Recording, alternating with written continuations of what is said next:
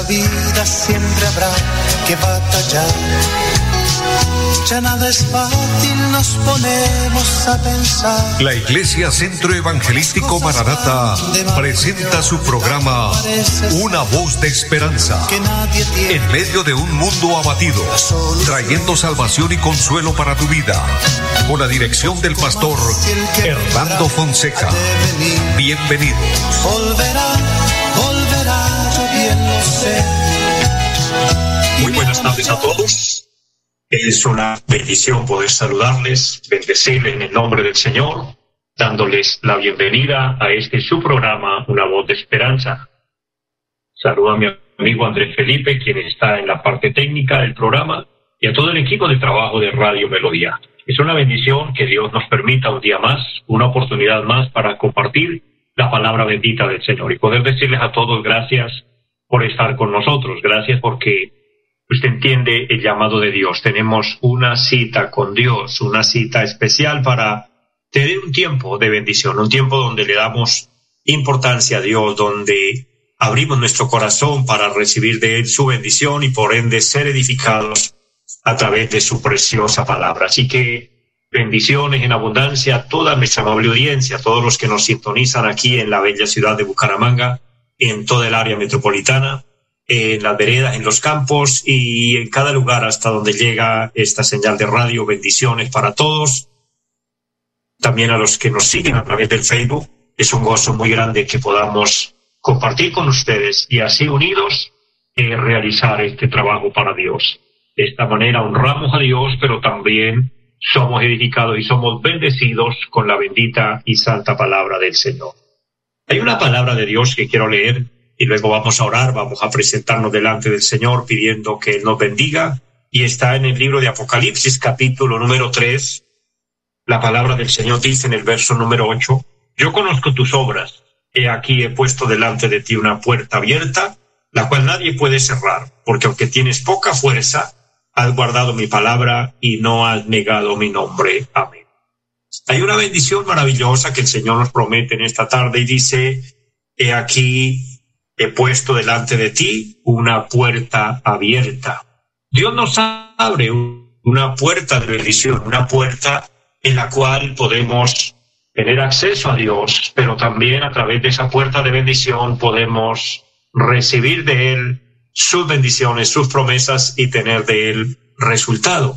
Por eso confiamos en el Señor. Ahora esa puerta también se refiere a cosas que Dios nos puede abrir, eh, necesidades que tenemos y Él las puede solucionar, peticiones que Él puede darnos la respuesta. Así que vamos a orar, vamos a decirle al Señor que nos bendiga y le invito para que usted ore conmigo, quien lo pueda hacer, y presente también su necesidad, su petición delante del Señor. Eterno y buen Dios que está en el cielo, le damos muchas gracias porque nos da esta oportunidad, nos permite, amado Dios, invocar tu nombre. Gracias porque tú eres nuestro Dios, porque tú eres nuestro Padre. Gracias por este momento, Dios, por la vida que nos regala, por este día, Señor. Hoy nos presentamos diciéndole que tú eres nuestro buen Dios, nuestro Padre, y necesitamos tu ayuda, necesitamos tu bendición. Perdona nuestras faltas, pero también le suplicamos para que sane al que está enfermo. Dios liberta al cautivo, que se rompan ataduras, que se rompan yugos en este momento, Dios, que la bendición de nuestro Dios sobreabunde para todos. Suple en cada necesidad. Y conforme hemos leído en tu palabra, que se abran puertas para quien lo necesite, Dios.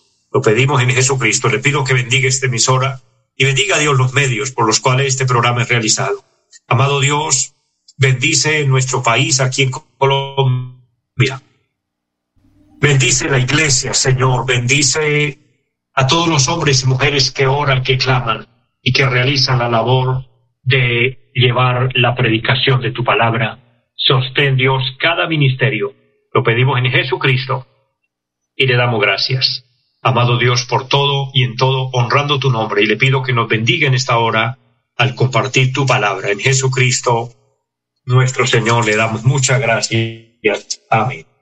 Saludo a las personas que se conectan en este momento a través del Facebook, mi hermana Fanny, Dios le bendiga. Y por supuesto que Es una bendición escucharle, oírle y orar por ustedes también y por toda nuestra audiencia. Oramos para que Dios se glorifique. Con la iglesia oramos continuamente. Y hablando de nuestra obra, el trabajo que realizamos, les recuerdo a todos nuestra dirección, donde estamos ubicados, allí en la carrera séptima, número 371 del barrio Amaral, en pie de cuesta Santander. Allí, trabajando para Dios, bueno, tenemos un programa los martes a las siete de la noche, los jueves de igual manera culto a las siete de la noche con enseñanza de la palabra y los domingos a las nueve y treinta de la mañana y a las cinco de la tarde. Cultos preciosos donde estamos buscando la presencia de Dios, honrando a Dios, eh, dedicando un tiempo especial para, para Dios. Y para de esa manera estar preparados, estar listos. ¿Sabe? Porque es tiempo de buscar de Dios. El Señor dice en su palabra, si oyeres hoy su voz, no endurezcáis el corazón. Es tiempo de nosotros tener un corazón sensible, un corazón noble, un corazón obediente y estar bien con Dios, estar eh, conectados con el cielo. Uno de los anuncios que a diario estoy aquí compartiendo es que el Señor viene pronto.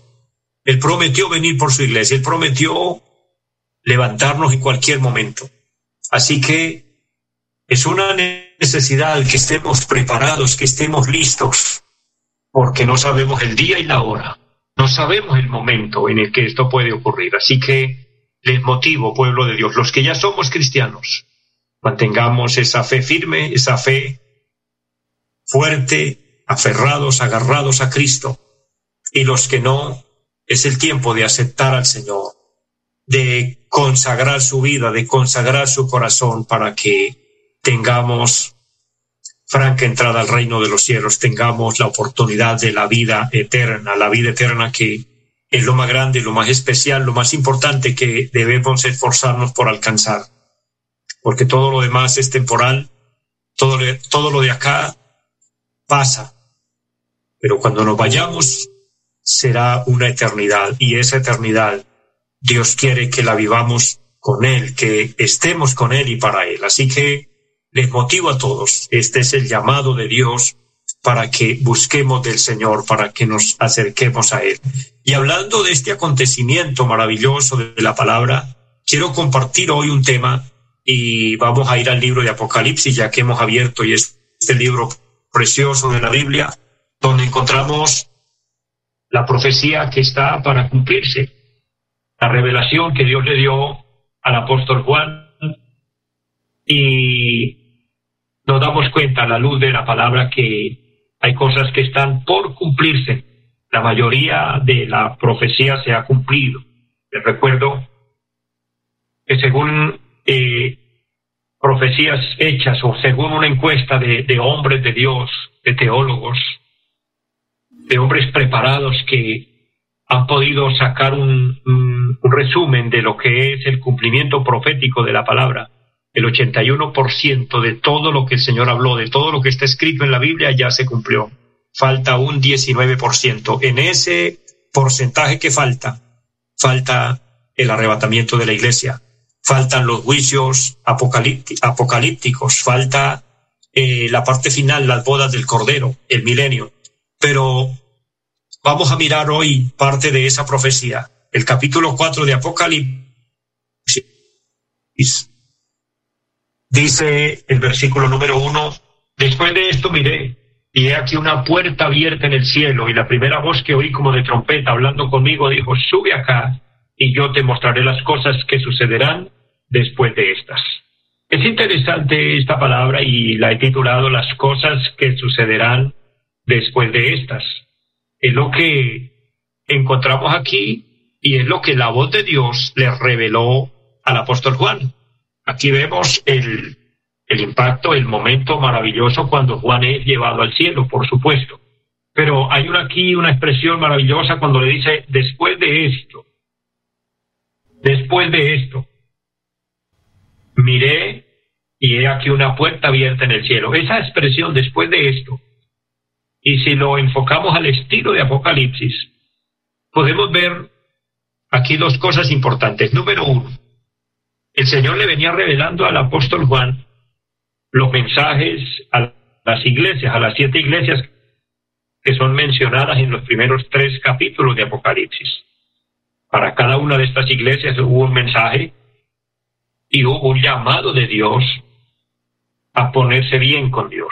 Y esas siete iglesias, eh, de acuerdo a la condición de cada una y de acuerdo a lo que el Señor o el mensaje del Señor para cada una de ellas, representan a la iglesia en todas las décadas, en todo el tiempo que el Señor ha permitido que la iglesia esté aquí en la tierra y que estemos preparados o listos para irnos con Él o haciendo ese, ese tiempo de preparación.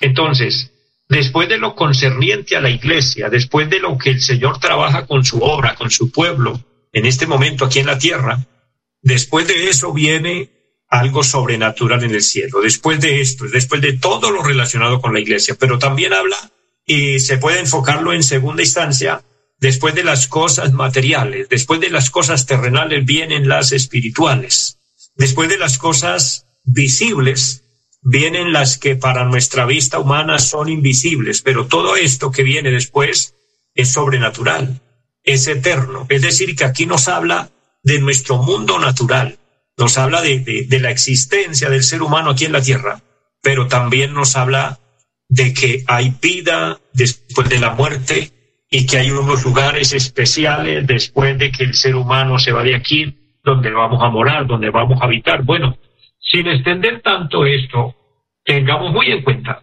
que el hombre fue creado y le fue colocada en su, en su vida, en su cuerpo, en, en, en la parte material, el aliento de Dios, el espíritu de Dios, la vida de Dios. Y esa vida es lo que se reconoce en la Biblia como el alma y que científicamente se le ha podido identificar así, entonces nosotros vivimos porque tenemos alma. Cuando una persona muere es porque el alma salió de su cuerpo y el cuerpo dejó de, dejó de funcionar.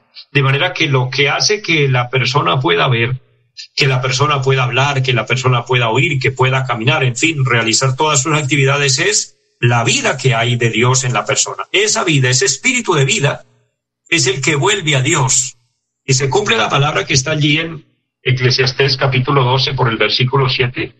El polvo vuelve a la tierra como era y el espíritu vuelve a Dios quien lo dio.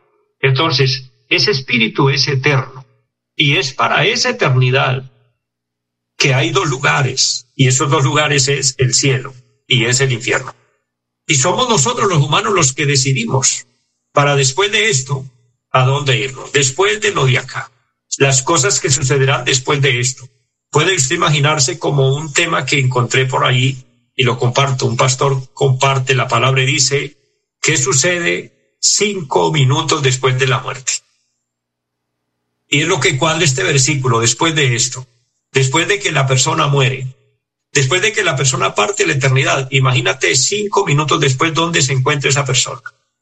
El que fue salvo fue a los brazos del Señor reposó, como dice la palabra, en el seno de Abraham, que fue traducido del paraíso de Dios.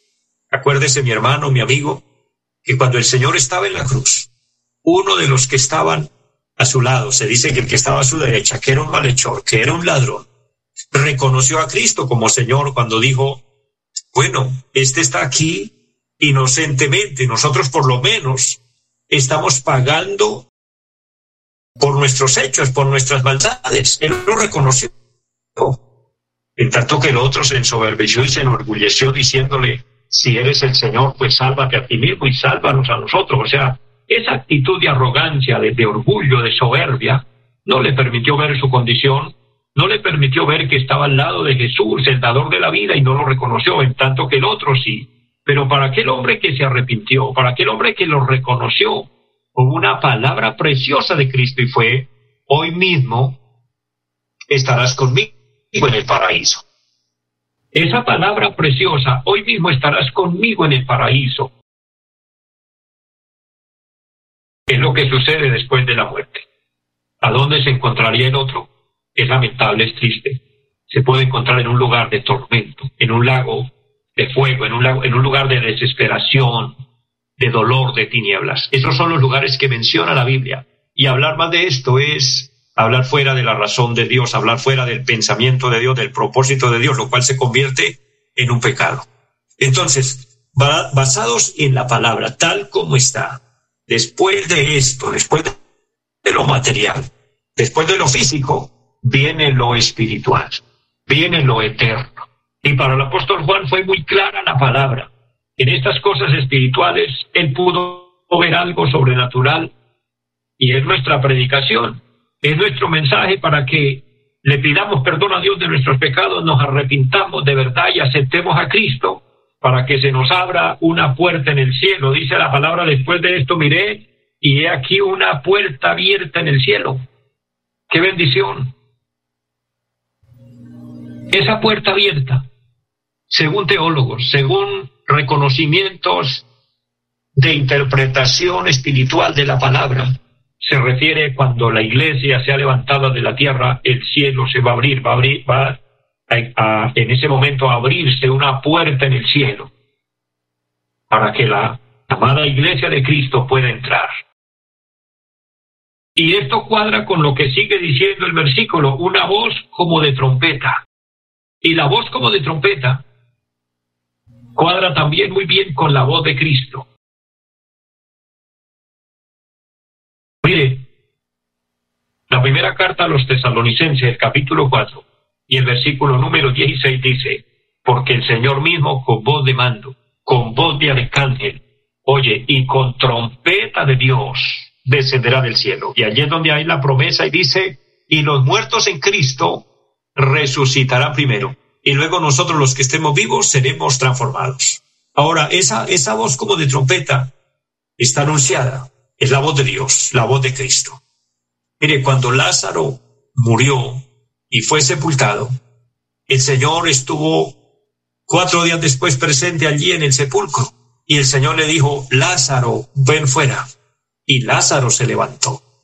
En ese contexto de la palabra, el Señor no mencionó el término resucite, simplemente le dijo, Lázaro, ven fuera. Y él resucitó físicamente otra vez y fue devuelto a su familia. Si el Señor hubiera utilizado el término resucite, estuviera hablando de la resurrección de los muertos. Y si él hubiera mencionado esa palabra, probablemente hubieran resucitado todos los que estaban allí en esos sepulcros. Pero el Señor no dijo esa palabra, porque el Señor lo había anunciado de antemano. El Señor dijo, vendrá el momento cuando todos los que estén en los sepulcros oirán su voz y allí cuando escuchen su voz se levantarán, resucitarán. ¿Sabe? Es lo que va a acontecer cuando el Señor, con voz de mando, con trompeta de Dios, dé el anuncio del arrebatamiento de la iglesia.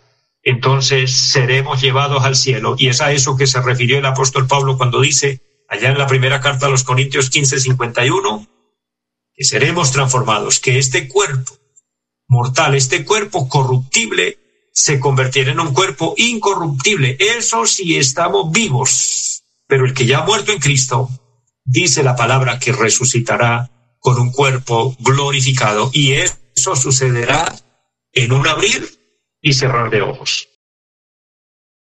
Notemos lo que dice el texto sagrado que hemos abierto hoy. Después de esto, miré, ella que una puerta abierta en el cielo y la primera voz como de trompeta hablando conmigo dijo, sube acá y yo te mostraré las cosas que sucederán después de estas. Entonces vendrá los acontecimientos finales, que serán los juicios apocalípticos. Pero antes de hablar de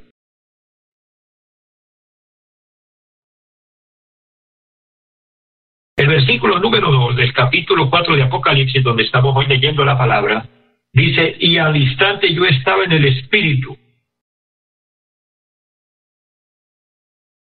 ya estaba en el cielo. Esto ocurrió en un instante, esto ocurrió milagrosamente, esto ocurrió en menos de un segundo, porque así será el arrebatamiento de la iglesia, dice la Biblia, en un abrir y cerrar de ojos, en un instante. Es por eso que es de gran necesidad, es indispensable estar preparados, estar listos. Cuando esto ocurra, cuando la iglesia sea levantada, amado pueblo de Dios, no habrá una segunda oportunidad para el que se quedó y decir, bueno, ahora sí voy a orar, ahora sí voy a suplicar misericordia, ahora sí me voy a arrepentir y entonces, ahora sí me voy. No. Esto sucederá como en el tiempo del profeta Elías. Para los buenos lectores de la palabra recordarán que Elías caminaba junto con Eliseo y se le había prometido, se le había anunciado a, Elías que sería arrebatado al cielo, que se iría en cualquier momento. Y él le decía a Eliseo que se quedara. Déjame ir a Jericó, le dijo, déjame ir al Jordán y a otros lugares que le mencionó y le dijo, y tú quédate. Y Elías, Eliseo le dijo, no, yo te seguiré a donde sea, porque yo quiero ver el momento cuando tú seas arrebatado, cuando seas quitado. Muchos profetas lo sabían y le decían a, Eliseo, ¿qué haces con Elías? ¿No sabe que él va a ser arrebatado, que te va a ser quitado? Él dijo, sí, yo lo sé, pero seguía firme. Hasta que Elías le dice, ¿qué quieres que haga por ti? Eliseo le dijo, quiero una doble porción de tu espíritu. Y en ese momento, Elías le dijo, cosa difícil has pedido. Si me logra ver cuando se ha levantado, se te, se te otorgará lo que has pedido.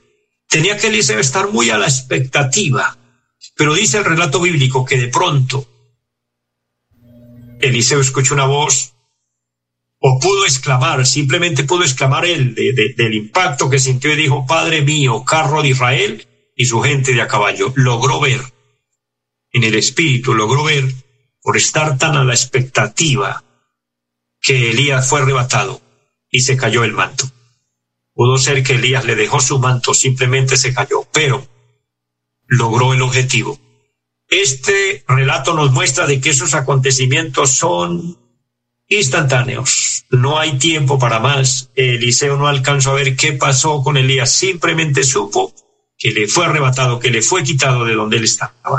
Muy parecido, muy similar a cuando Eno desapareció. Dice la Biblia que Eno un día desapareció porque se lo llevó Dios. Y sabe, esos acontecimientos nos hablan el anuncio que yo les comparto todos los días.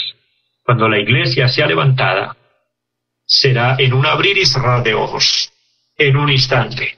Se abrirá el cielo, se escuchará una voz como de trompeta y es la voz de Cristo llamando a sus escogidos y entonces en un instante nos encontraremos con Jesús en las nubes.